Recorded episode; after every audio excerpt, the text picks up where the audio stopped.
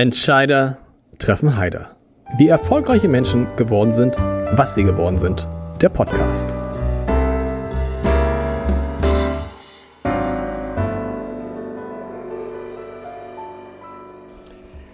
Herzlich willkommen. Mein Name ist Lars Heider und ich habe vier Wochen lang die Ehre gehabt, für den Gute Nacht Podcast des Hamburger Abendblatts mit Anne Fleck, mit dem, der Ernährungsdoc, zusammenzusitzen. Und dabei hat Anne Fleck so viel interessante Dinge aus ihrem Leben erzählt, aus dem, was sie macht. Und ich habe so viel gelernt über Ernährung, über Schlafen, über ach, alles, was man so braucht, um fröhlich zu sein im Leben, dass ich dachte, das wäre auch eine tolle, komprimierte Folge für Entscheider treffen Heider. Und deshalb jetzt Best of Anne Fleck aus vier Wochen. Viel Spaß damit. Traue mich kaum, die, wie soll ich es mal sagen, Orangenlimonade, die ich hier stehen habe, aufzumachen, weil Anne Fleck da ist. Und man hat immer das, man möchte sich für jede Sache sofort bei dir rechtfertigen. Das ist aber schade. Ich bin noch nicht Taliban und ich habe auch keinen Zeigefinger, der bis an die Decke geht. Ähm, jeder ist seines Glückes Schmied und es ist wie Paracelsus sagt, die Dosis macht das Gift. So also ein fröhliches, fröhliches Zischen. Fröhliches Zischen. Und ich muss sagen, ich habe ja vor zwei Jahren, habe ich von einem Tag auf dem anderen aufgehört, Cola zu trinken. Weil ich dachte, das ist, ein, das ist nicht schön, Cola Zero. Und äh, trinke eigentlich nur Wasser und habe jetzt ehrlich gesagt nichts anderes gefunden, gerade auf die Schnelle. Mhm. Schöne Ausrede. Ähm, also, Anne Fleck ist da, Ärztin, TV-Ärztin ist auch so, sprechen wir auch noch drüber. Wie wird man eigentlich TV-Ärztin, Buchautorin? So, jetzt habe ich euch aber genug vorgestellt für die nächsten vier Wochen. Und wir müssen sprechen über die beiden anderen Frauen, die bisher in diesem Podcast waren, Linda mhm. Zerwakis und Lisa Neubauer, die mir sagten, boah, sie kommen eigentlich so mit fünf bis sechs Stunden Schlaf aus. Wie ist bei dir? Also ich weiß, dass ich, um mich morgens fit und ausgeschlafen zu fühlen, brauche ich schon so knapp an die sieben Stunden. Okay. Und das empfiehlt ja auch die Wissenschaft, dass es schon so an die sechseinhalb Stunden sein sollen. Deswegen dieses Min Zitat. Minimum sechseinhalb? Ja. Deswegen dieses Zitat, ich glaube, das war Benjamin Franklin, schlafen kann ich, wenn ich tot bin, ähm, ist aus der modernen Wissenschaft gar nicht so klug, denn ich bin auch überzeugt, dass gesunde Ernährung ist ja ein Puzzlestein. Die sollte auch zu jenem als Individuum passen. Es gibt nicht diese eine einzige Formel, die macht dich gesund, sondern jeder Mensch ist ein Wunderwerk und hat was eigenes Individuelles als Tipp verdient. Und genauso ist natürlich auch die Schlafdauer individuell. Aber die moderne Forschung sieht auch, dass der Schlaf genauso wichtig ist wie gesundes Essen, wie sich bewegen. Und wer chronisch zu wenig Schlaf bekommt, also auch der Social Jetlag am mhm. Wochenende, wenn man zum Beispiel dann länger ausschläft, um was zu kompensieren oder später ins Bett geht, weil man einfach doch noch mal ein bisschen Party macht. Gut, jetzt ist das ja nicht so, aber ähm, und eigentlich gegen seine innere Uhr lebt, dann ist man gefährdet, zum Beispiel an Diabetes mhm. zu erkranken. Mhm. Was sagt das dann, wie bei mir, dass ich eher so acht bis neun Stunden Schlaf brauche? Die brauche ich einfach. Also ich, ich, ich gehe auch abends ins Bett. Immer wenn man mit dem Arzt zusammen ist, bringt man gleich seine eigenen Themen. Ist schlimm. Aber ich gehe abends dann Alles ins, gut. Ich gehe abends dann ins Bett. Bumm. Äh, meine Frau erzählt noch was, da schlafe ich schon. Und dann wache ich halt acht bis neun Stunden später auf. Aber wenn es sieben sind, also ne, was bei den anderen sechs sind, sieben ist für mich viel zu wenig. Das ist das, was du meintest, es ist sehr, sehr verschieden zwischen den Menschen. Man weiß nur, sechseinhalb Stunden ist Minimum. Richtig. Und das ist einfach schön zu sehen, dass du das für dich erkannt hast.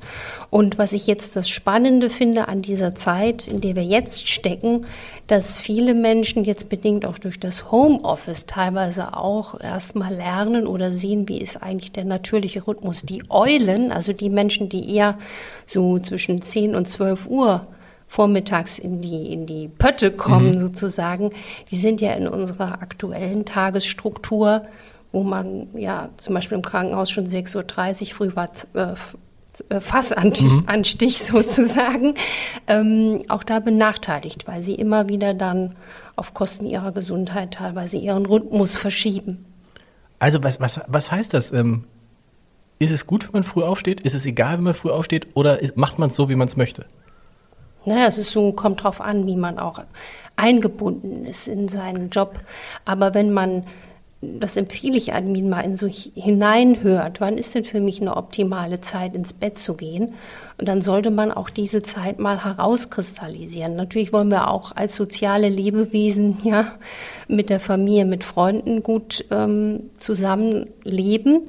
Aber zum Beispiel ein Beispiel mhm. konkret. Viele berichten mir, sie leiden unter Einschlafstörungen. Ich habe festgestellt, ganz oft sind Einschlafstörungen gar keine Einschlafstörungen, sondern weil wir eben auch bis spät in den Abend unter dem Blaulichteinfluss der Rechner oder des iPhones oder Mobiltelefons stehen.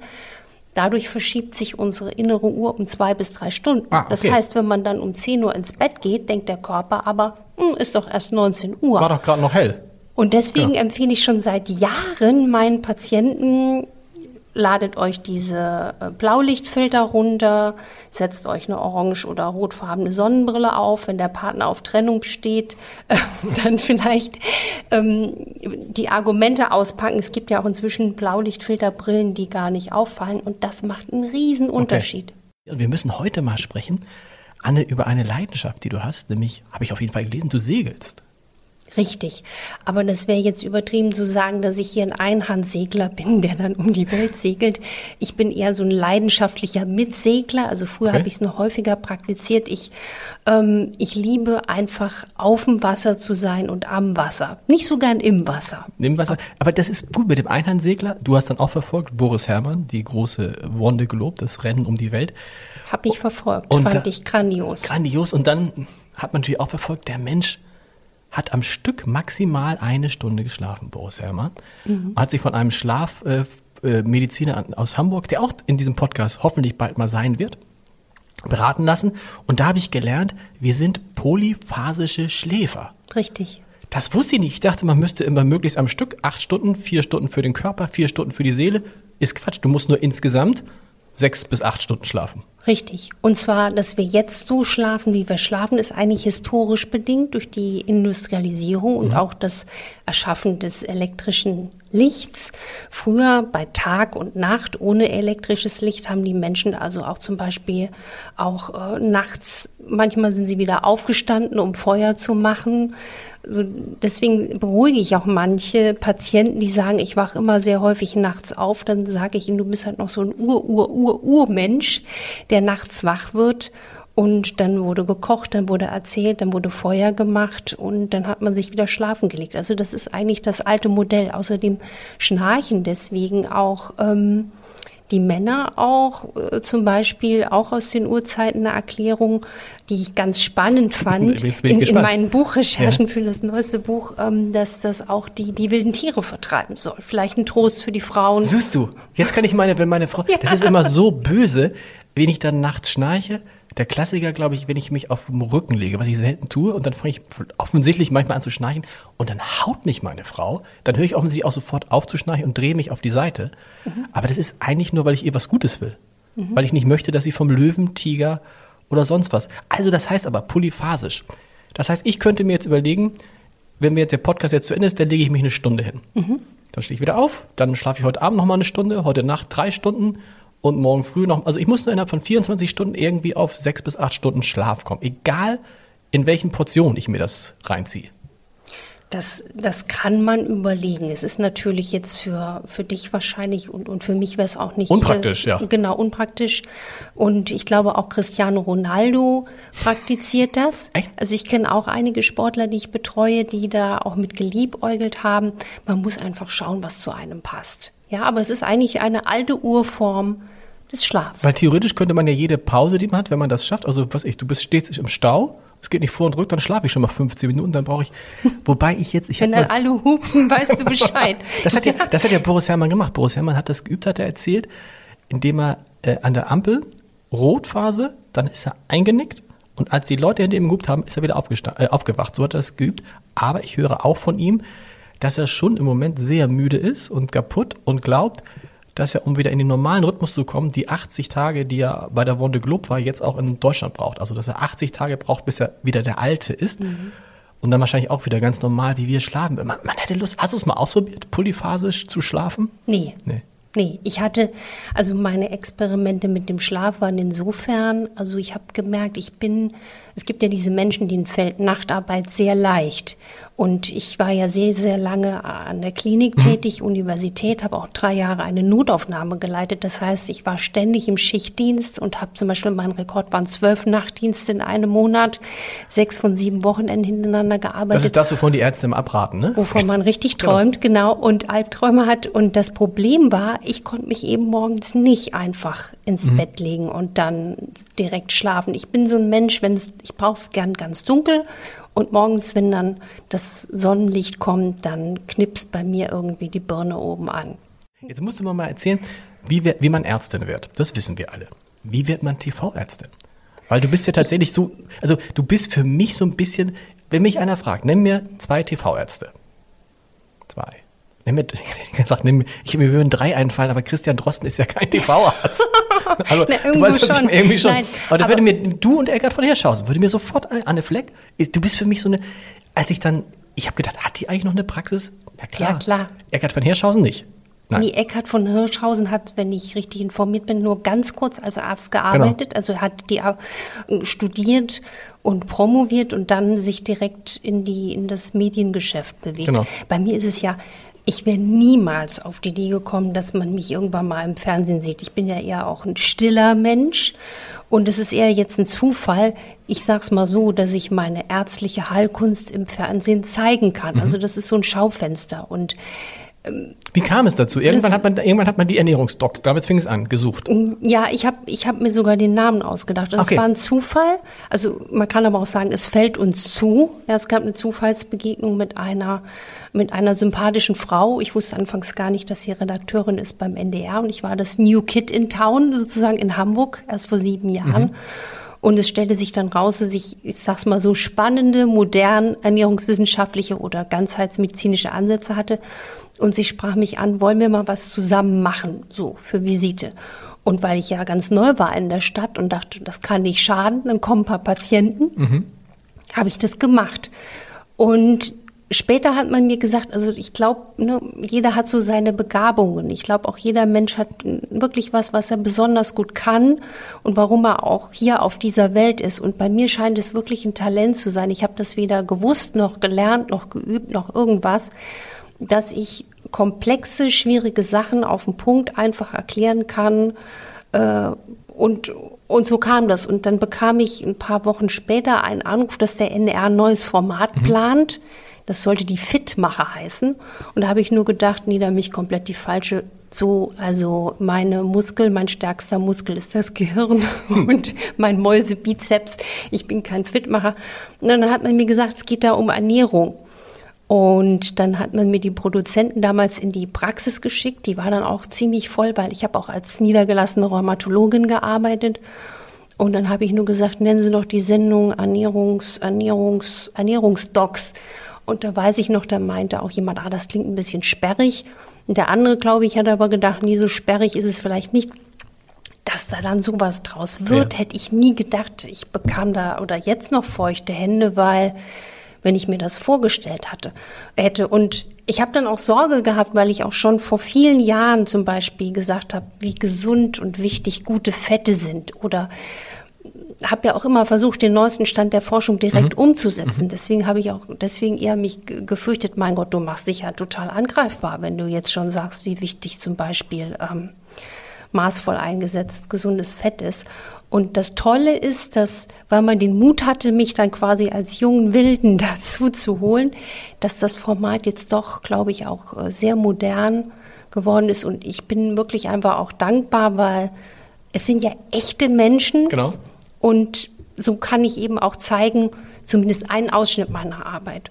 Ich mache in der Praxis viel mehr als nur Ernährung. Da bin und, ich und Praxis, ist, Praxis ist immer noch dein Haupt, also wenn du, du deine Arbeitszeit nimmst, wie viel Prozent davon ist Praxis, wie viel ja. Prozent davon ist Fernsehen und Bücher? Also Praxis ist ja auch mein, mein Broterwerb. Genau. Ne? Also ich mache es jetzt so, dass ich drei, vier Tage in der Praxis bin und ne, auch für solche Sachen wie hier nehme ich mir auch Zeit. Ich mache das auch alles eins zu eins alleine. Deswegen tut es mir immer so leid, wenn Menschen auch neulich mal jemand sagt, ich habe jetzt vier Jahre auf einen Termin gewartet, da kamen mir die Tränchen, weil das finde ich schrecklich. Die Leute warten vier Jahre auf einen Termin bei dir? Also nicht alle, aber okay. das fand, ein, ich also eine, ja, genau, krass. fand ich eine ziemlich gruselige Geschichte, weil ich nehme mir sehr, sehr viel Zeit und ja. habe jetzt auch eine Auswahl an Patienten aus ganz Deutschland und auch von weiter her, die eher so letzte Station sind. Also mhm. viele zum Beispiel beim Thema Müdigkeit, die mhm. sagen, ich war jetzt schon Alles durch, genau. bei so und so vielen Ärzten, man findet nichts. Und wie sagte mal neulich ein Patient, sie sind für mich die Mischung aus Dr. House und äh, Meredith Quay. Das fand ich sehr witzig. Also so diesen Nussknacker-Aspekt. Und das kannst du eben nur machen, wenn du dir liebevoll Zeit Klar. nimmst. Und da habe ich aber auch Freude dran. Und dann ähm, wenn jetzt ein Buchprojekt ansteht, dann plane ich mich quasi wie so ein Zebra ein. Also eine Woche schreiben, eine Woche ah. Praxis, eine Woche schreiben, weil das würdest du anders gar nicht schaffen. Und die Dreharbeiten, die nehmen halt schon auch so 30, 40 Tage im Jahr ja. im Anspruch, aber das ist eine super Werbung, aber davon lebe ich ja nicht. Und das, ähm, das mache ich aber, weil es einfach trotzdem zeigt, dass das so wichtig ist und die Aufmerksamkeit ja jetzt schon gewachsen ist. Zum Beispiel bin ich dankbar zu Lebzeiten, zu erleben, dass das, woran ich immer geglaubt habe, dass der Mensch oder wie Albert Schweitzer sagt, sich selbst der beste Arzt werden kann, dass das eben doch funktioniert. funktioniert abends so ein Glas Wein ist erstmal, ne, wir haben schon gelernt, die, die, die, die, die, was ist, die Menge macht das Gift, aber kann auch helfen, einzuschlafen. Absolut. Oder? Ist, oh, ja. ist gut. Kann man machen. Oh, kommt, jetzt kommt Frau eine Doktor, lange Pause, jetzt kommt so eine Gedankenschleife. Ja, Na, es ist wie immer, dass das Zauberwort ist individuell. Es gibt ja, ja Menschen, denen macht Alkohol, weil es ist ja eigentlich wirklich ein Giftstoff auch, ähm, nicht so viel aus. Und dann gibt's die, ich nenne das die Entgiftungsschwächlinge. Es gibt die Verdauungsschwächlinge und die Entgiftungsschwächlinge. Ähm, das ist zum Beispiel genetisch fixiert. Das haben 30 Prozent der Menschen mhm. in, in Nordeuropa. Die profitieren oder sagen wir mal so, für die ist jetzt Alkohol dann eher die kritische Größe, wenn es zu viel und zu regelmäßig ist. Und man muss bei Alkohol am Abend Folgendes wissen. Es erleichtert in der Regel das Einschlafen, aber die Schlafqualität kann bei einigen Menschen schlechter sein. Also lustigerweise merke ich das bei Rotwein, nicht bei Weißwein. Okay. Ich schlafe besser ein, aber ich werde lustigerweise nachts wach, was ich sonst nicht werde. Ja. Und da können jetzt auch mal Zuhörer und Zuhörerinnen drauf aufpassen. Wenn man nachts zwischen zwei und drei Uhr wach wird oder regelmäßig wach wird, ist das quasi ein kleines SOS Blinken der Leber. Das ah. ist nämlich aus der chinesischen Medizin die Hochzeit der Leberarbeit. Okay. Und das passt interessanterweise so oft dass äh, Menschen, die in diesem Zeitraum wach werden, ein Problem haben mit der Leber, was noch nicht erkannt ist. Denn die Leberwerte können zum Beispiel auch noch in Ordnung sein und trotzdem kann die Leber vielleicht schon eine diskrete Verfettung haben oder einfach überlastet sein. Die ist ja la grande dame des Stoffwechsels und der Verdauung. Die ist unser fleißigstes Organ. An Herz und Lunge denken wir immer. Genau. Weil wir denken, die arbeiten ja auch pausenlos. Leber Aber auch. die Leber ist einfach sehr bescheiden und sehr gutmütig. Ah, das ist, guck mal, wieder was gelernt zwischen zwei und drei. Wenn wir nur auf den Wein kommen, mhm. der Wein, das ist ja für mich, der macht dann, einerseits macht er müde, andererseits pusht er ja auch auf, oder?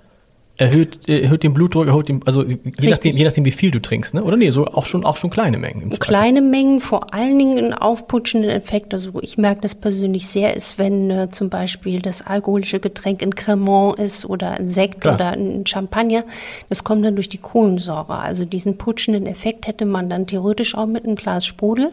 Aber es ist manchmal die Kohlensäure, die dann noch mehr Ah, das ist auch interessant. Das heißt also abends, wenn man jetzt abends was Normales trinkt, dann gern Wasser mit mit ohne, mit ohne Kohlensäure. Mit ne? ohne. Das habe ich als Kind immer gesagt. mit, ohne, mit ohne. Mit ohne Kohlensäure. Ja. Weil der Sprudel an sich schon aufputscht. Okay. Richtig, richtig von Kreislauf. Und noch ein Tipp, ganz nebenbei, der wirklich lebenslang viel Gesundheit schafft. Nicht zum Essen trinken, sondern zwischen den Mahlzeiten. Genau. genau. Und hat einer gerade ganz doll genießt draußen. Ich weiß nicht, ob man das gehört das im Podcast. Es war ein Riesennieser. Ein Riesennieser, hoffentlich hat er eine Maske auf. Aber, das, jetzt kommt's. Ja. In der chinesischen Medizin ist laut Niesen Zustimmung. Das heißt, der hat laut zugestimmt. Der hat uns, der hat uns hier zugestimmt. Und wir, wir müssen mal sprechen über Essen und Trinken in der Nacht. Mhm. Ähm, das ist ja so eine Sache, manchmal wacht man, also wache ich nachts auf und denke, oh, jetzt muss ich irgendwas essen. Jetzt habe ich irgendwie gerade Hunger. Ähm, und dann was macht man dann eigentlich? Also bleibt man dann liegen und sagt, nee, das geht jetzt nicht, weil mein Zahnarzt würde schon sagen, nee, da musst du ja wieder Zähne putzen. So.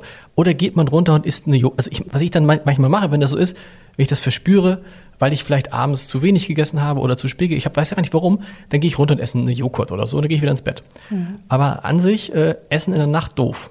Essen in der Nacht ist in dem Fall doof, weil die Nachtpause ist ja die wichtigste Pause ja. zur Regeneration. Und wenn wir eine Nahrungspause von mindestens zwölf Stunden beim Mann und 13 Stunden bei der Frau einhalten, kommt dieses Wunderwerk Körper in den Prozess der Autophagie. Also von altgriechisch Autos selbst, mhm. Phagen, fressen. Das heißt, der frisst und recycelt den Zellmüll. Ah. Das heißt, wenn man jetzt was isst oder in dem Fall auch was Flüssiges isst, also wie ein Glas Milch trinkt. Es reicht auch, wenn man was trinkt. Das ist die nächste Frage. Ein Glas Wasser ist okay okay? Glas Wasser ist okay. Dann bleibt dieser Prozess der Autophagie erhalten. Ah. Deswegen unterbricht auch ein Milchkaffee am frühen Morgen diese Autophagie. Aber was ich spannend fände, wäre die Frage, warum du nachts Hunger hast oder warum jemand Hunger hat, dann ist es für mich eigentlich ein Zeichen, dass man beim Abendessen nicht ausreichend gegessen hat oder es wäre einfach klug am Abendessen, weil das fördert auch die Schlafhormonbildung, mhm. zum Beispiel Eiweiß zu kombinieren mit Ballaststoffen, also zum Beispiel ähm, schön gedünstetes, gegartes Gemüse, ein Stück Eiweiß aus Eiern, Pilzen, Fisch oder ein Stück Fleisch, Geflügel aus nachhaltigem Kann es daran liegen, dass ich Vegetarier bin?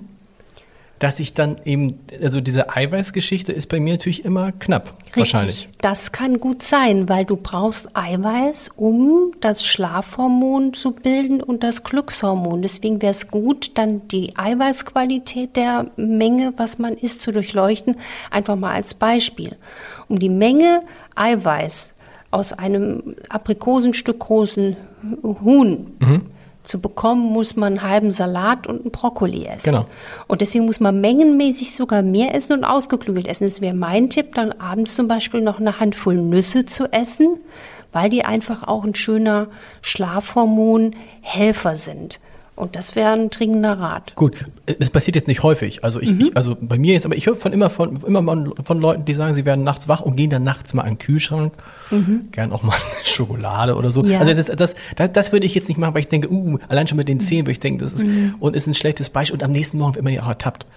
Spätestens von den eigenen Kindern, die sagen, Papa, wer hat die Schokolade gegessen? genau. Und dann denkst du, ähm, okay, wieder, also äh, abends also das heißt abends ein bisschen mehr lieber essen?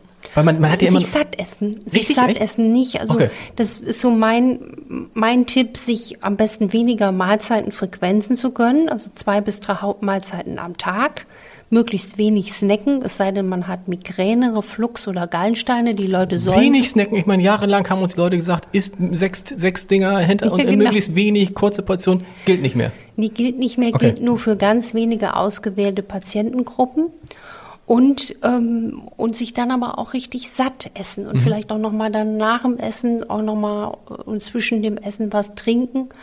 Und ich könnte mir vorstellen, wenn halt die Komposition des Essens gut ist und abends keine Rot Rohkost, weil das kann auch die Schlafqualität verschlechtern. Keine Rohkost? Kein Salat, keine was? Rohkost. Ich esse ja jeden Abend jetzt mindestens eine Möhre oder eine Gurke oder einen Gurkensalat, nicht mehr. Das würde ich interessanterweise mal auf den Mittag verschieben, weil okay. es gibt so viele Menschen mit Schlafproblemen, die abends zu viel Rohkost gegessen ah, okay. haben. Und prompt haben sie die Rohkost mittags gegessen, was ja gut ist, waren die Schlafprobleme gut. weg. Weil der Darm will nachts nicht Schwerstarbeit machen und Rohkost ist einfach wahnsinnig viel Arbeit. Okay, Wir sind ja keine Kuh und haben noch einen anderen Magen. Wie ist der Slogan gewesen? Morgens wie ein König, abends wie ein, nee, mittags wie, nee, morgens wie ein Kaiser, abends, mittags wie ein König, abends wie ein Bettler. Gilt das noch? Nö. Das gilt im Prinzip, es ist zeitlos, ne? Okay. aber man sollte auf sich als Individuum hören. Es gibt ja Menschen, die sagen, ich war schon als Kind kein Frühstücker dann sagt jetzt die moderne Ernährungswissenschaft, du musst dich nicht zwingen. Man sollte eigentlich darauf hören, wenn man einen ehrlichen Hunger hat und auch essen, wenn man wirklich Hunger hat mhm. und jetzt nicht den Nasenhunger oder den Augenhunger oder den Seelenherzenshunger oder dass man eben isst aus Langeweile, aus Leere, aus Ärger, aus Frust. Da sollte man hinhören. Und wenn man dann ehrlichen Hunger hat, dann sich auch gerne genussvoll satt essen und kauen, kauen, kauen, bis ein Brei im Mund entsteht.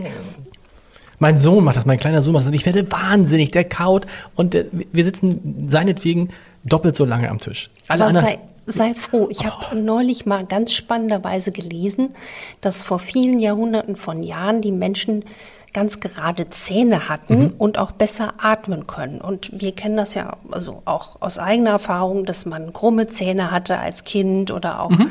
und auch viele Menschen haben Luftprobleme und auch Schnarchen hängt damit zusammen, dass sich über die letzten Jahrhunderte durch dieses eher sabrige oder Fastfood-Essen, was man nicht viel kauen muss, die Kiefer und die Kieferhöhlen des Menschen verkleinert haben. Das heißt, unsere Kiefer sind zu klein, deswegen kriegen wir schlechter Luft. Und ähm, manche Leute haben deswegen auch ne, ne, Schwierigkeiten beim Schlafen mit dem Atmen. Das mhm. fand ich ganz spannend. Aber was heißt das jetzt für meinen Sohn? Das heißt, was heißt das, jetzt für deinen Sohn? Ich, ich, soll ihm sagen, gib ihm kau, kau, kau um dein Leben. Aber dann sitzen wir echt lange.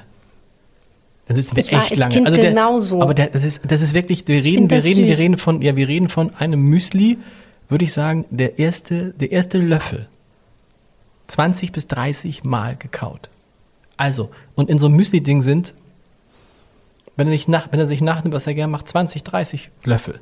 Das heißt, wir reden da wirklich über eine halbe Stunde, eine Dreiviertelstunde. Mhm. Dann sitzt sie eigentlich, dann sitzt sie eigentlich nur noch am, nur noch am, am Esstisch. Ich finde das eigentlich genial. Also ja. das ist, das ist natürlich ist das, wenn er jetzt erwachsen wird, das war ja bei mir auch so, habe ich mich vom langsamen Esser zum Super Speedy Gonzales Spachtler ja. entwickelt, weil du einfach im Klinikbetrieb, ähm, du wusstest genau in drei Minuten und ne, dann warst du nachher wie so ein ja, Kiefer rausklappen und alles reinschaufeln. Aber für die Gesundheit ist es grandios, wenn man gut kaut, weil ähm, die Verdauung wird erleichtert, die gesund und schlank machenden Darmbakterien werden erleichtert, weil die, die haben schlicht weniger zu tun, ne? Genau, genau. genau. Ist so ein bisschen, als wenn man, wie soll, wenn man irgendwie was ganz klein macht und es dann wegschmeißt, dann geht, es geht auch dann mehr rein, so gefühlt. Genau. Richtig. So. Weil es auch schneller satt, also weil das Sättigungsgefühl braucht ja auch. Und ähm, es gab ja auch früher mal so eine, einen Arzt, der hieß Horace Fletcher. Franz Kafka war auch ein Fan von ihm. Der hat wirklich die, die Menschen kauen lassen. Mhm. Also ich hatte auch mal einen Patienten, dem habe ich eher spaßeshalber gesagt, du musst deine Milch kauen. Weil der hatte eine ganz schwere Colitis ulcerosa, also eine entzündliche Darmerkrankung. Ja. Und wir haben natürlich noch ein paar andere Tricks dann ähm, oder Empfehlungen ähm, umgesetzt oder eher viel mehr. Aber ähm, bereits nach einem Jahr war im Kontrollbild seiner Darmspiegelung waren die Entzündungen weg. Ich wow. habe das erst für eine für eine Verwechslung gehalten. Also man ist ja immer auch Gott sei Dank noch selbst am Staunen.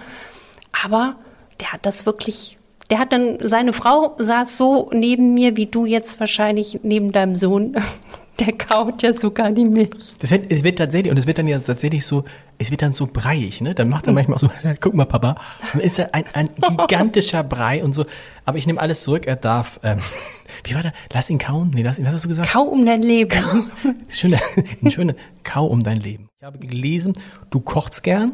Mhm. Und da frage ich mich, kochst du dann jetzt nach den Rezepten, in die in den Büchern sind, die du veröffentlicht hast, oder was kochst du? Ich koche wirklich in der Tat manchmal äh, auch danach, weil ich weiß ja, was da genau. ist oder schau noch mal, inspiriere mich danach.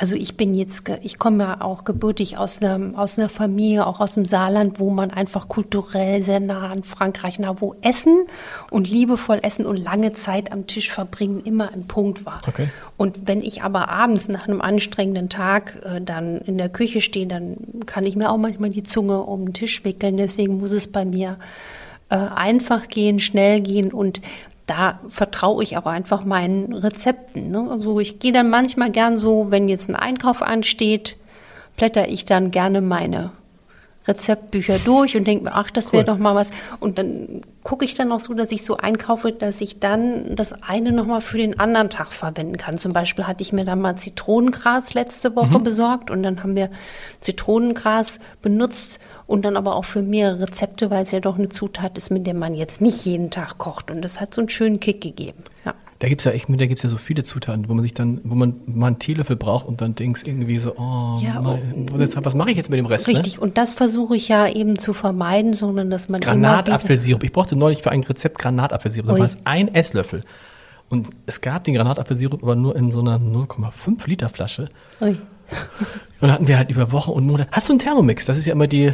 Nee, ich nee? habe keinen. Ah, das heißt, Weil ich glaube, da brauchst du halt noch ein bisschen mehr Platz. Und ich habe schon einen Mixer okay. und eine Kaffeemaschine und dann ähm, dachte ich den Thermomix. Aber die Menschen, die einen haben, sind alle ganz begeistert. Ja, und das ist ja, das, das glaube ich, das hat mich, mich wieder dahin gebracht, wieder zu kochen. Und man kauft sich den Thermomix, fängt ja wieder an zu kochen und stellt dann fest, dass Kochen total Spaß macht. Und dann steht man wieder und dann macht der Thermomix am Ende dann die ähm, Soßen. Gibt es sonst irgendwie einen Lieblingskoch, den du, oder Lieblingsköchin, äh, wo, wo du sagst, da finde ich viele tolle Sachen, die sie auch mit dem decken, was ich so über Ernährung weiß? Also, wen ich äh, sehr mag, geschmacklich, ist ähm, Otto Lengi. Ja. ja. Das, das, das, wollte ich, das war mein, mein wer, die, wer, diesen Podcast öfter hört, weiß, dass ich versuche, alle in diese Richtung zu kriegen. Ich bin ein großer äh, Otto Lengi-Fan, weil ich finde, geschmacklich ist das, das, es ist von der, von der Herstellung, ist es moderne Folter. Richtig, also das ja? ist auch wirklich anstrengend. Aber das war für mich halt eine Inspiration, ja, und äh, diese, diese Erlebnisse. Und äh, das hat mich wirklich sehr. Mit Gewürzen, sehr die, du, die du, wahrscheinlich auch nicht kanntest. Kanntest du Satar? Kanntest du irgendwie Rosenharissa oder so? Rosenharissa, ja. ja? Aber ne, das ist so für mich so mal, also meine Mutter hat zum Beispiel zu Hause einen riesig schönen alten Bücherschrank, der ist voller Kochbücher. Ja. Die liest gerne Kochbücher. Ja, meine Schwiegermutter also, auch, genau. Wie, wie andere gerne Krimis lesen. Und ähm, jetzt so für mich oder meinen Ansatz finde ich es dann immer schön, wenn es wirklich, dass jeder das umsetzen kann und dass es für jeden erreichbar ist. Zum Beispiel, was ich gerne mache, ist einfach auch mal Zudels, also Gemüsenudeln, äh, äh, ob das jetzt Möhren sind oder Zucchini und die kann man auch wunderbar in einer riesigen Pfanne anbraten. Ja. Das schmeckt so gut. Macht man nur einfach zu selten. Ne? Nee, man kann das auch, es gibt auch so, so eine vegetarische Bolognese dazu genau. mit, mit Zucchini-Nudeln. Ist schwer, mit dieses Reiben nervt halt immer. Ich finde, das ist irgendwie so ein bisschen, aber es ist, was heißt, aber es ist dann schnell gemacht, wenn es gerieben ist. Das Beste, ja, ja. das Beste finde ich für mich an die Entdeckung des Jahres Sellerie, wo du denkst, Sellerie ja sowieso wichtiger Geschmacksträger in Soßen. Was bei dir? Auch, ja? Ich habe früher kaum Sellerie genau. gekauft oder das war für mich immer so, ach ja, jetzt machst du Linsengemüse und dann brauchst du deine Se Selleriestange. Genau.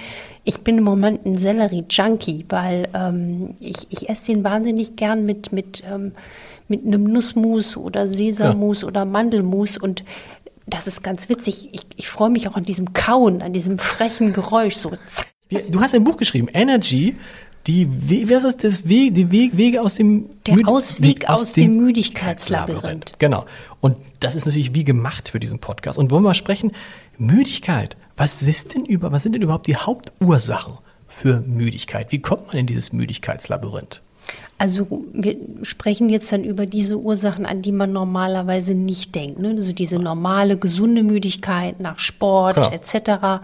Ähm, wenn man lang, oder wenn man lange wach war oder genau. wenn man im genau. Schichtdienst arbeitet, wenn genau. man, genau, wenn man gearbeitet hat, keine Richtig. Ahnung. Genau. Das ist ja eine, eine gesunde, schöne ja. Müdigkeit, wo man sich sagt, ach, und wenn man dann ins Bett fallen kann, schön. Aber es gibt diese Müdigkeit durch Eisenmangel, durch auch Zuckererkrankungen oder auch andere organische mhm. Erkrankungen, die in der Praxis meistens auch aufgespürt werden. Und dann hatte ich aber über die Jahre so viele Menschen in meiner Arztpraxis gesehen, dass ich gesehen habe, die kommen, sind alle runter, mhm. können die Zunge um den Tisch wickeln und erzählen mir, man hat nie was gefunden. Also einmal komplett durchgescheckt, alles soweit okay. Richtig. Genau. Und alles das, da, genau, darüber müssen wir sprechen. Das ist interessant, genau. Richtig. Und alles komplett durchgecheckt ist eben dann leider in einem oft sehr schmalen Blick. Also es werden dann so klassische Werte gemacht wie Blutbild, Leber, Nierenwerte. Die sind dann in der Regel normal und dann werden die Menschen gerne und leider viel zu oft in diese Hypochonder-Ecke oder Dr. Google-Kranker gesteckt. Und Psychische Geschichten? Genau, Psycho-Ecke. Und erstaunlicherweise konnte ich da so viele Menschen wieder rausholen. Und ich, deswegen war mir so ein Anliegen, mhm. darüber mhm. zu schreiben, was kann man äh, alles haben. Und was aber ganz wichtig ist, dass man jetzt nicht in der Fülle dieser Ursachen denkt, um Gottes Willen. Also es geht vielen so, da kann ich nur beruhigen, dass man bei jedem Kapitel denkt, also das habe ich jetzt auch. Genau, also dass man dafür, genau, man sollte das Buch jetzt nicht lesen, bevor man schlafen geht. Man wird ganz unruhig denken. Also eine dieser Sachen, die du da aufzählst, hat man immer schon mal irgendwann gehabt. Genau. Richtig, also aber es soll eigentlich ein eher dann nach dem Anregen beruhigen, mhm. dass man wirklich sich mal auf die Suche macht. Also mal konkret Viele Menschen haben eine stotternde Verdauung. Ne? Und das ist noch nicht mal, wenn der Darm bläht oder wenn man zum Beispiel beim Essen aufstößt, mhm. ist das schon ein Zeichen, dass man vielleicht zu wenig Magensäure hat. Über Jahrzehnte bedeutet das, dass man sein Essen unzureichend aufschlüsselt. Dann kann man einen Nährstoffmangel bekommen, der müde macht. Mhm. Viele Menschen haben eine gestörte Darmschleimhautbarriere haben Nahrungsmittelintoleranzen, haben vielleicht versteckte Autoimmunkrankheiten, also sowas wie ähm, Schilddrüsenerkrankungen. Mhm oder Zöliakie, sie mhm. vertragen kein Gluten. Das sind Dinge, die tauchen so oft auf mhm. und es hängt auch eins mit dem anderen zusammen. So viele Menschen mit einer gestörten Darmschleimhaut ähm, haben dann vielleicht irgendwann eine Autoimmunerkrankung, weil der Darm einfach geschädigt war. Mhm. Oder auch ein Beispiel ist Nahrungsmittelintoleranzen. Die Menschen werden ja auch immer abgestempelt, als wären sie äh, Psychos. Stell dich nicht so an. Genau. genau. Hat es früher auch nicht, hat's früher, hat's früher, früher nicht, nicht gegeben. gegeben genau. genau. Oder will jetzt hier eine extra Portion Aufmerksamkeit. Ja. Nie, das ist wirklich auf dem Vormarsch, auch wegen den Verdauungsstörungen die dann auch in niedrige Entzündungen münden. Und niedriggradige Entzündungen sind dann wieder die Rakete für chronische Krankheiten mhm. wie Diabetes, Demenz und Krebs. Und diese Nahrungsmittelintoleranzen, die kommen ganz häufig auch aus einem gestörten Darm. Und was dann vielen gar nicht bewusst ist, dass Milcheiweiß, also Milchfett ist super gesund und super verträglich, aber Milchzucker ist einigen geläufig, kann Probleme machen, mhm. aber dass das Milcheiweiß so immunologisch problematisch sein kann, müde machen kann und deswegen auch ein Milchkaffee uns theoretisch einschläfern kann, ist den wenigsten Ist bewusst. das Beste nicht sowieso, jetzt sage ich mal so als Leih, Milch wegzulassen? Hab, Milch ist nicht Milch was für Kinder und das war's und für Kühe? Also die, die, die, man muss wirklich sagen, ernährungsmedizinisch ist es klug, den Milch- und Milchproduktkonsum zu begrenzen ja. auf eine solide Menge, sagen wir mal 200 äh, Gramm pro Tag. Natürlich gilt das auch immer individuell. Wenn jetzt so ein Riesenbauer aus dem alten Land, der kann dann vielleicht mehr ja. wegstecken. Aber es ist einfach Fakt, dass man schauen sollte, ob man die Dinge verträgt. Genauso mit Gluten. Ich habe dann mal auch in diesem Buch durchleuchtet, wie wie extrem heilsam es ist, wenn man mal wirklich seinen Körper in ein Reset bringt und guckt mit Selbsttests, was ist denn hier, können, wo könnte die Ursache ja. sein? Mit welchem Spickzettel gehe ich jetzt mal zum Arzt? Ähm, zum Beispiel auch beim Beispiel Schilddrüse habe ich so viele Patienten, wenn ich die dann frage, sag mal, wenn du immer müde bist, wie sieht es mit deiner Schilddrüse ja. aus? Die ist in Ordnung, Frau Doktor. Natürlich. Sage ich, ja, die Werte sind immer normal.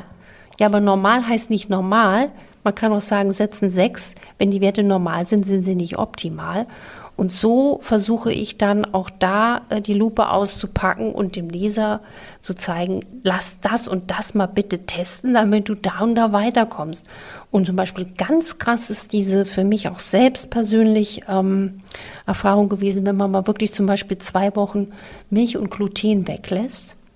Und dann macht man eine Provokation. Dann mhm. isst man mal drei Tage Bio-Dinkelbrötchen. Also auch ein schönes mhm. Bio-Brötchen mit viel Gluten, hat aber eben auch Gluten. Wenn man Probleme mit der Darmschleimhaut hat oder auch einfach durch eine Veranlagung Probleme mit Gluten, dann haben ganz viele Leute massive Probleme mit Kopfschmerz, mit Müdigkeit, mit Gelenkbeschwerden. Und das ist dann wie so, wenn man mal einen Zuckerentzug gemacht hat, äh, wenn man dann auf einmal noch mal viel vielleicht von bestimmten Sachen isst, dann haben mir so viele Patienten gesagt, jetzt habe ich das richtig gemerkt, dass ich damit ein Problem hatte. Und jetzt wird umgekehrt ein Schuh draus, wenn ich das dann einfach weiß. Dann kann ich mich da Schritt für Schritt wunderbar zu neuer Energie bekommen. Und das Ziel des Buchs oder meiner Arbeit ist ja eigentlich, am liebsten schon die Kinder, genau. den jüngsten Menschen so gesund zu halten, dass er nie einen Arzt sehen muss. Wenn wir über Müdigkeit sprechen, wenn man müde ist, wenn man hat so einen Tag, man ist müde, dann ist ja die einfachste Variante einfach, man legt sich wieder hin. Richtig. Gut, vielen Dank. Ist, Und tschüss. Ist, ist, genau, also wenn, wenn, man so eine Müdigkeit hat, was hilft gegen Müdigkeit? Auch zulassen. Ich finde, man hat das, ich habe das manchmal so am, ähm, an so bestimmten Tagen, ich denke, oh, jetzt bin ich so müde und du denkst so, naja, aber es ist irgendwie eins und dann denke ich, weißt du was, dann lege ich mich doch jetzt mal 20 Minuten hin habe ich auch mal, manchmal hier im Büro gemacht. Hab ich ich habe es erzählt bei Linda Zerwakis. Wenn ich da manchmal so eine, so eine Müdigkeitsphase hatte, habe ich mich auch mal in die Tiefgarage ins Auto gelegt und für eine Viertelstunde geschlafen. Und danach fühlt man sich manchmal wie geduscht. Absolut. Und es ist beneidenswert, dass du das kannst. Ich kann leider nicht so ein Powernap. So ein Powernap ist evolutionstechnisch wirklich von Vorteil. Und innovative Unternehmen, die bieten das auch an. Ja. Also, ähm, dass man sagt, wenn ich einen Mitarbeiter habe, dass er auch mal sagt, ich kann mich mal fünf Minuten hinlegen oder auch ja, einfach auch vielleicht mal die Hände ähm, auf, auf den Schreibtisch legen, entspannen. Und in, in Japan, ich war ja auch mal sieben Jahre Hausarzt der japanischen Botschaft in Berlin, dort ist es äh, dieses Neppen am Tag ähm, ist, äh, ist Usus, ist auch dort erlaubt. Das nennen die Nemuri. Ist auch gar nicht schlimm. Ich habe es auch schon erlebt äh, bei Abendessen mit Menschen, dass die dann einfach weggenickt sind, also ältere Menschen. Und das war dann, da waren dann, die sind dann hat man um, um was weiß ich, der, 20 Minuten weg, die hat man angetickt und da hat er einen brillanten Vortrag gehalten genau. oder so. Aber es wirkt natürlich so ein bisschen, ist es, mein Eindruck ist, dass Frauen das schlechter können als Männer. Das ist auch physiologisch erklärbar. Okay. Die Frau hat den leichteren Schlaf und kommt auch vielleicht deswegen manchmal schlechter in Schlaf, weil sie die Kinder hören soll. Aus der Evolution. Ah, okay. Deshalb hört, also, deshalb ist es bei uns auch zu Hause, dass meine Frau hört die Kinder immer. Mhm. Und pass auf, jetzt kommt's, ich höre die Kinder nur, wenn meine Frau nicht da ist ist es ist, ist, ist, toll, ja. Ist so eingerichtet wahrscheinlich von der Natur. Ja. Also ich höre es ja. definitiv, wenn meine Frau da ist, in neun von zehn Fällen, ich werde nicht wach. Es kann das größte Chaos sein bei uns. Ja, wirklich. Es hat schon Nächte gegeben, wo ich morgens aufgewacht bin und sagte, boah, habe ich gut geschlafen. Ah. Und dann guckt die mich an und sagt, das ist nicht dein Ernst. Weil dann irgendwie keine Ahnung, ein Kind sich dann ich weiß nicht, erbrochen hat oder irgendwelche Geschichten. Aber es ist okay, klar, es ist von der Natur so vorgesehen. Mhm. Absolut, die Natur ist einfach faszinierend, ja. Und das lässt sich auch durch äh, noch, noch so starke äh, Genderisierung nicht verändern. Nee. nee, das lässt sich, das, das würde sich nur ändern, wenn plötzlich ganz, ganz viele Männer auf dieser Welt, nee, das würde sich nie ändern. Ist einfach, es hängt mit der Geburt zusammen, mit dieser besonderen Verbindung. Richtig, das ist ähm, von der Natur, weil die Mutter eben also auch die Kinder gebiert oder auch, ja, auch stillt. Ja. Ähm, ich glaube auch nicht, dass das so schnell andersrum geht. Wahrscheinlich nicht. ähm, dass dann, ähm, dass die deswegen einfach auch, wenn das, äh, wenn das Kleine einen Mucks macht, das hört. Ah, da muss man sich als Frau auch keine Sorgen machen, wenn man leicht, leichter wach wird und schlechter in den Schlaf kommt. Das ist, das ist auch bei denen, die keine Kinder haben. Oder geht das bei denen weg? Die hören ja dann irgendwie die Kinder nicht schreien, weil sie keine dann, haben. Dann, dann gibt es auch nichts zum Aufschreiben. Aber der Schlaf ist trotzdem leichter. Der Schlaf ist trotzdem leichter. Was aber auch noch ein tröstender Gedanke ist, der mir gerade einfällt. Viele Menschen, die dann nachts wach werden, nachts sind wir ja oft grüblerisch, genau. ängstlich. Genau. Ich sage auch gerne zu meinen Patienten in der Praxis, macht euch da keine zu großen Gedanken, weil nachts ist einfach alles monsterhaft genau. und düster. Das liegt an unseren Schlafhormonen, weil nachts ist das Cortisol unten und das Melatonin hoch und das macht uns einfach ängstlich und grüblerisch. Deswegen ah. wichtige Entscheidungen oder auch ähm, Vertragsunterzeichnungen und so empfehle ich meinen Patienten und auch im Buch ähm, am besten so ab 11 Uhr vormittags. Also dann ist man wirklich wieder bei Sinn okay. und man denkt wieder, wie man eigentlich normal ist und ist auch nicht überängstlich. Dann ist nämlich das Melatonin abgerauscht. Heute würde mich interessieren, hm, ob eigentlich schlanke Menschen und nicht so schlanke Menschen, ob die eigentlich anders schlafen. Also als erstes heißt es ja oft, dass man bei schlanken Menschen denkt, die sind immer gesund. Genau. Und das Problem Wenn sie nicht ist, zu schlank sind. Wenn sie nicht zu, zu schlank, sind. sind.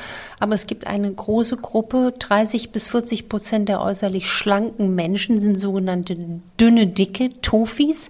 Die wissenschaftlich Tofu, okay. Lars dünne, richtig zuhören, ja, Dünne, dicke, okay, ja. ähm, Thin Outside, Fat Inside, das sind die Menschen, die im Körper niedriggradige Entzündungen haben, also zum Beispiel durch viel Stress, durch falsches, falsches Essverhalten, durch äh, schlechte Verdauung und die dann genauso hohes Risiko haben für gesundheitliche Leiden wie der klassische Übergewichtige. Okay. 30 also, bis 40 Prozent der Dünnen. Ja, der okay. Dünnen, vor allen Dingen Raucher sind häufig davon betroffen. Und okay. ähm, dünne Dicke, noch nie gehört. Genau, Krass. Ja. Dünne Dicke, ja, das habe ich im Buch Schlank und Gesund aufgegriffen. Ich fand den Titel halt ein bisschen ah, nicht so optimal. Aber weil ich dann dünn, weißt du was, ich finde dünne, dicke super eigentlich als Titel, weil ich finde immer diese, auf allen diesen, auch dieses Buch, was, nee, das ist ja nicht ran an das Fett, aber diese Bücher haben ja immer den gleichen Titel mit schlank und schlank hier, schlank Ja, da. aber eben, dünne, das- dicke ist cool. ja, aber dünne Dicke heißt's ja nicht. Nee, sag ich ja, das wäre doch aber schöner gewesen. Das wäre dicke. das Genau. wär noch besser gewesen, Ja. weil so haben sich viele Menschen das Buch gar nicht gekauft, weil die gedacht haben, ich will nicht abnehmen, was soll ich mit dem genau. Diätbuch? Es geht eigentlich genau um diese Geschichte zu sensibilisieren und einen Ausweg zu zeigen, dass man eben, wenn man schlank allein ist, sich nicht in Sicherheit wiegen Okay. darf. Allerdings sind die schlanken Menschen, was die Schlafqualität anbelangt, meistens besser dran als die Übergewichtigen, weil Übergewicht häufig auch ähm, zum Beispiel mit Schlafapnoe Probleme macht. Und umgekehrt werden aber auch aus meiner Erfahrung die Menschen, die übergewichtig sind, wenn man sie schlafmedizinisch behandelt, also auch den Schlaf verbessert, besser ihr Übergewicht los. Also das ist manchmal interessant, was ist Henne, was ist Ei. Es gehört zusammen, offensichtlich, Richtig. ne? Richtig. Wir sprechen über Müdigkeit und ich, es gibt ja ein ganz einfaches Mittel gegen Müdigkeit. Oder einfache Mittel. Und das sehe ich als jemand, der dieses Mittel nicht konsumiert, als wir in der Redaktion noch gearbeitet haben, wie die Leuten Kaffee in sich reinschütten, als gäbe es kein Morgen mehr. Also auch Leute, also das ist irre. Ich habe einen Freund, der macht alles, der schläft wenig, der macht ganz viel Sport, der ernährt sich gesund. Und ich habe gesagt, boah, du hast nie, du hast keinen einzigen Makel, nichts. Ja, der isst, äh, isst nie Süßigkeiten, keine Zucker und so. Und dann sagt er, ich trinke aber 12 bis 15 Tassen Espresso pro Tag. Und da dachte ich so, wow, wie, also ich habe mal einmal dran genippt und für mich, mich haut das um, weil ich das, diese, diesen Koffein überhaupt nicht gewöhnt bin. Wenn man ganz müde ist, ist doch das einfachste Mittel Kaffee trinken, dann ist man wieder munter eine Zeit lang. Ja, eine Zeit lang. Also Genau. das Koffein hat eben einen, einen putschenden Effekt und was viele Menschen unterschätzen, also ich will jetzt gar nicht den Kaffee schlecht reden, ähm, es ist ja auch was Schönes, Kaffee zu riechen, wenn man und zu schmecken, wenn man Wenn ihn man's mag, ja. Genau, wenn man es mag. Wenn man es nicht mag, ist man ein totaler Außenseiter, weil es gibt gar nicht so viele, die es nicht mögen. Aber das am Rande. Okay, Koffein. Und, und koffeinfreier Kaffee hat ja immer noch äh, 18 bis 30 Prozent Koffein. Okay. Deswegen manchen ist das gar nicht bewusst. Sie trinken dann abends koffeinfrei und wundern sich, dass sie dann nicht gut schlafen können. Wieder was gelernt? Aber das Koffein hat eben einen Stimulus auf die Nebenniere. Und wenn Menschen dann so viel Kaffee brauchen, um über den Tag zu kommen, manchmal sogar noch in Kombination mit Süßigkeit, ist das für mich in meinem Arztberuf so ein Alarmsignal, ui, das riecht nach einer erschöpften Nebenniere. Okay. Die Nebenniere produziert ja unsere Stresshormone, Adrenalin und Cortisol. Und die braucht aber auch mal ihre Regeneration. Als früher der Säbelzahntiger vor uns stand, wussten wir, okay, was Sache ist. Aber heute haben wir ja im Zeitalter der Beschleunigung sind wir oft in dieser Dauerstressschleife. Ich will jetzt auch gar nicht nur auf, auf das, das moderne Leben äh, jetzt hier schlecht machen. Ich bin auch viel für Errungenschaften super dankbar, aber wir müssen einfach uns bewusst machen, dass der Körper auch mal wieder Ruhepausen braucht oder wir müssen alle lernen, wie gehen wir mit bestimmten Dingen um. Also wie geht man damit um, dass man jetzt so und so viel 100 E-Mails am Tag hat, dass das und das alles parallel läuft. Und weil das kann zu dieser Nebennierenerschöpfung führen und den Kaffeekonsum noch beschleunigen oder be be Ah, okay. befeuern. Und wenn jetzt der, die Hörer sich fragen, oh, bin ich davon betroffen? Also ein klassischer Patient wäre jetzt, er ist morgens schwer auf dem Bett zu kriegen, ist sehr heißhungrig auf Süßes, braucht dann gerne einen Kaffee. Ich, das, aber dieser Satz, dieser Satz, das ist doch der klassische deutsche Satz, ich brauche jetzt erstmal einen Kaffee. Richtig. Das, aber das gefühlt sagen das neun von zehn Menschen, die ich kenne. genau. Die, genau. die haben alle schon ein Problem mit der Nebenniere. Nee, das muss nicht sein. Also es kommt da die Klinik, also die Beschwerdesymptomatik dazu. Das heißt, wenn man dann zum Beispiel nachmittags völlig müde ist, Mhm. Abends dann wieder so ein Hoch hat. Also Mhm. wenn man abends merkt, hu, jetzt kommt wieder Energie. Das ist so der typische Kurvenverlauf eines Menschen, der äh, da betroffen ist. Und den Menschen empfehle ich wirklich mal die Kaffee ähm, Dosis langsam oder schnell zu reduzieren und die müssen Regelmäßigkeit in ihr Leben bringen. Also Okay. regelmäßig auch essen. Ja. Was sagen wir all den Menschen, die Red Bull, oh Gott, also die solche Produkte trinken?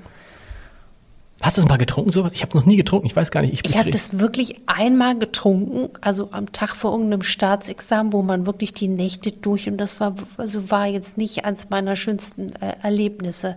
Ähm, ich hatte auch mal eine Patientin, die habe ich auch im Fernsehen gezeigt, die hat das solche Sachen wirklich jeden Tag zum Frühstück getrunken, hat äh, ein, zwei äh, Päckchen Kaugummi pro Tag gekaut, eine junge Frau und diese Süßstoffe, die haben wir jetzt gar nicht hm. nur in solchen Energy-Getränken ähm, sondern auch woanders drin, die hatte wirklich ein ganz schlechtes Mikrobiom, also mhm. eine ganz schlechte Darmflora. Ähm, also ich würde es mal so bewerten, gesund ist es nicht wirklich. Gesund ist es nicht, auch wenn man dann vielleicht gefühlt, aber ich, man staunt, wie man, ich habe irgendwann mal hier, bin ich durch die Redaktion gegangen und einer unserer wirklich äh, honorigsten, klügsten, klügsten ähm, Kulturkritiker. Und ich erwische den mit so einem Energy Drink. Und ich sage, aber dein Buch heißt ja auch Energy, also nicht ja. umsonst. Das heißt ja nicht Energie. Richtig, wir Frau haben Fleck, das. Da haben Sie wieder diesen, haben Sie wieder den englischen Begriff verwandt. Nee, ich wollte ja nicht den englischen. Das war ein quasi ein, ein Konstrukt. Okay. Das ist entstanden auf einem Parkplatz in, in der Heide irgendwo, wo ich dann gesagt, jetzt ruft meine Verlegerin an, die, die, die Barbara, und wir wollten nur das Buch ursprünglich müde nennen. Und dann sagte ähm, Guido, Guido Kretschmer zu mir, der okay. fragte ganz, wie heißt denn jetzt sein Buch? Sag ja. doch mal. Und dann sage ich müde. Und dann hat er gesagt, nee, Anna, du kannst das Buch nicht müde nennen. Dann sage ich, wieso denn nicht? Dann sagt er müde. Dann denkt man, äh, das ist doch was Schönes. Schönes ja. Das, das, darum geht's doch nicht allein. Das muss anders heißen. Nenn es doch Knockout oder so. Ja. Lockout, Knockout. Ja. Und dann haben wir wirklich nochmal drüber nachgedacht und dann kam das sozusagen so zustande. Energy, aber dann mit dem Untertitel Der Ausweg aus dem Müdigkeitslabyrinth. Gibt es einen Traum? Das ist die Frage, die ich immer allen stelle. Gibt es einen Traum bei dir, der immer wieder kommt? Das ist ganz spannend, weil ich weiß von mir, ich, also jeder Zehnte hat so eine Stoffwechselstörung, mhm. die äh, da ist die Fangfrage, erinnern Sie sich an Träume? Und wer das verneint, der hat diese. Und die Ach, ist bei mir auch vorhanden. Linda Zerwakis, bei der war das auch so. Die konnte sich an keinen einzigen Traum erinnern und sagte, ja. bin ich zu blöd, bin ich zu... Nein, nee, nein, nein. Das ist eine Stoffwechselstörung. Das weiß aber Linda, kaum, hör zu. kaum jemand. Genau. Linda, hör zu. Da kann man nachhelfen. Also wenn ich zum Beispiel mit B-Vitaminen mehr äh, nehme, erinnere ich mich auch wieder an Träume. Also ich gleiche das dann aus. Ah. Und ähm, ich hatte als Kind, also wenn ich mich jetzt so, ich, ich glaube, ich hatte einmal einen Albtraum, der war aber auch als Kind nur, wo ich gemerkt habe, ich bin durch einen dichten Wald gelaufen, also wahrscheinlich, was jeder mal hat. Ja. Und man denkt irgendwie eine Flucht und man ist alleine. Und ich hatte aber auch einen Traum, der, den hatte ich aber auch eher als junger äh, Jugendlicher, eine wunderschöne Landschaft. Eine Traumlandschaft, ähm, die hat mich so ein bisschen an, an Irland oder Island entwickelt, wo ich in beiden Ländern noch nicht war. Mhm. Vielleicht auch deswegen, weil ich dort am liebsten gleich bleibe, weil ich so denke, das sind so wunderschöne ähm, äh, Menschen und Länder. Und der kam auch wieder. Also okay. Also das war so toll, dass ich gedacht habe, dieser Traum kam wieder. Du hast irgendwann mal in diesen äh, jetzt fast dreieinhalb Wochen, die wir zusammensitzen, hast du mir gesagt, wie wichtig es ist, keine Angst zu haben, weil Angst das Immunsystem schwächt. Das würde mich nochmal interessieren. Also dann, äh, man hat ja ungern Angst. Aber gerade in Corona hat man halt Angst und man hat ja permanent Angst. Aber an sich sozusagen, wenn man zum Beispiel Angst hat, krank zu werden, dann leistet man diesem Krankwerden mit anderen Worten Vorschub. Absolut. Man, also wir haben ja alle Angst. Es ja. ist ja auch vermessen zu sagen, habt keine Angst nee. mehr, fürchtet euch nicht. Aber ähm, wenn wir uns auf das konzentrieren, ähm, auf das Nicht oder ich will jetzt nicht krank werden, ja. dann zieht man sich genau das auch an.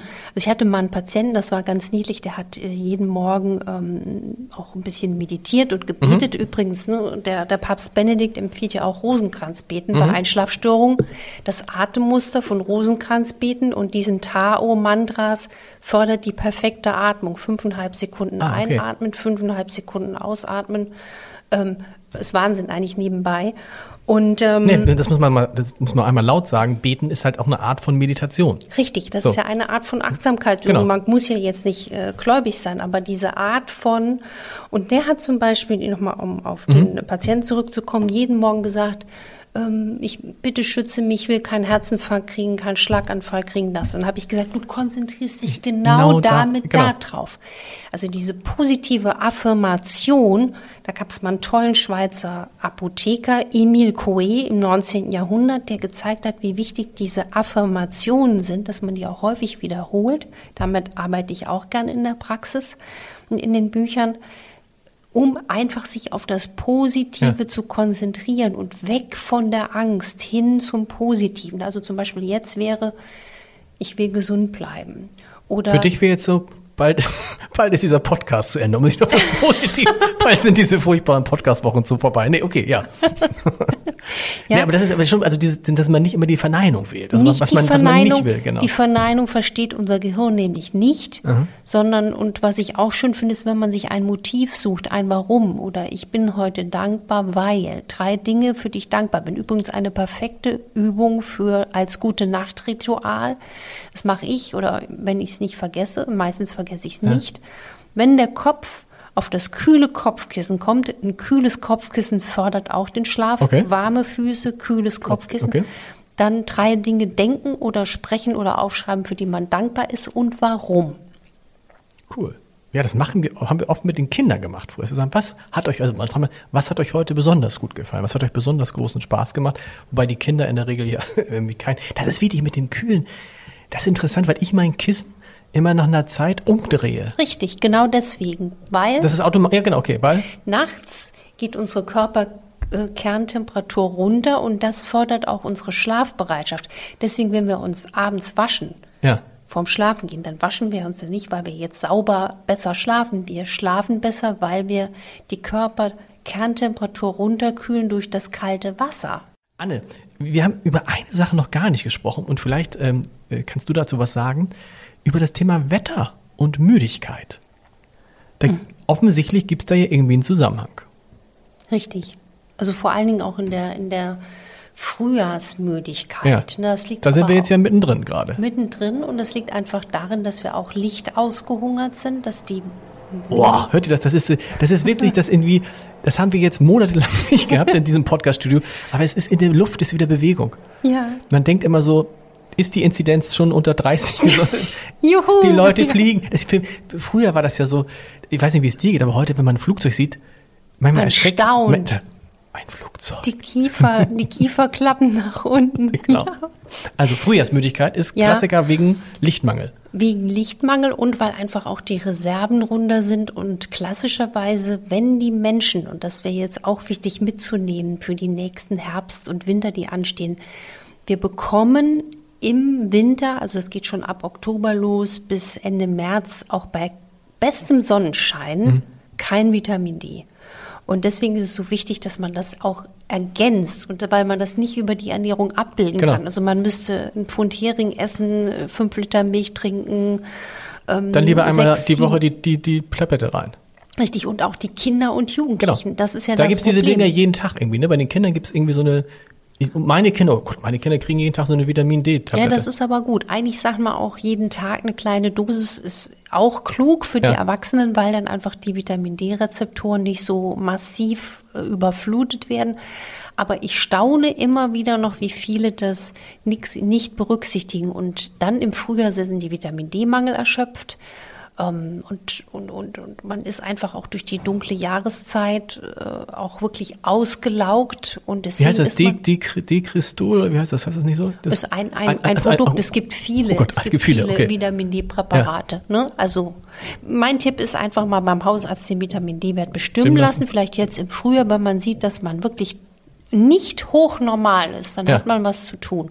Und wir hier, die im Norden leben, sind sowieso etwas schlechter versorgt als jetzt die Menschen, die zum Beispiel auch jetzt äh, in, in südlicheren Und hat dann auch schlicht was mit dem Immunsystem zu tun, ne? Also Richtig. man hat ja jetzt bei Corona immer wieder gelernt, dass auch Vitamin D da eine Rolle spielte in der, in der Behandlung von ja, Patienten. Ja, massiv. Massiv, genau. Ich sage zu meinen Patienten, nicht in die Angst gehen und die haben alle einen hochnormalen Vitamin D-Spiegel. Ich habe dann gesagt, ihr nehmt jetzt noch zusätzlich Vitamin C, zwei, drei Gramm okay. am Tag, ihr sorgt für Selen. Ihr nehmt noch ein Multivitamin, aber mit reinem Substanzenprinzip, also ohne Zusatzstoffe, ernährt euch gesund, schlaft gesund, geht ja. jeden Tag 10.000 Schritte und haltet euch an die Regeln und macht das Beste draus. So, und bisher kamen die alle ganz gut, ganz gut. durch Wobei die Krise. Man, wo man ja? sagen muss, Virus ist Virus, wenn's, es kann ja auch, es kann auch hochgesunde Menschen einfach erwischen. Virus, absolut. Absolut, Virus ist Virus. Äh, Absolut. Nur ich denke, das ist einfach, man hat gesehen, dass die Menschen auf den Intensivstationen ja. jetzt auch nochmal gerade äh, auch Informationen top aktuell von der Charité direkt bekommen, Die, die Menschen, die da intubiert und beatmet liegen, sind vor allen Dingen ältere Menschen, Übergewichtige und Diabetiker. Mhm. Und schwere Verläufe sieht man nach Studienlage Menschen bei Vitamin D und C-Mangel. Man mhm. denkt ja immer, Vitamin C hätten wir alle flächendeckend keinen Mangel. Interessanterweise hat man gesehen, man hat dann auch wahrscheinlich einen großen Verbrauch von Vitamin C mhm. bei dieser akuten Erkrankung. Deswegen finde ich es präventivmedizinisch so spannend. Gleich vorsorgen und hochdosiert Vitamin C immer den Spiegel gut zu halten. Das ist nochmal ein guter Tipp.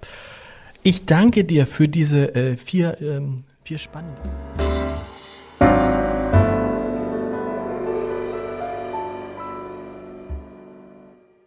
Weitere Podcasts vom Hamburger Abendblatt finden Sie auf abendblatt.de slash podcast.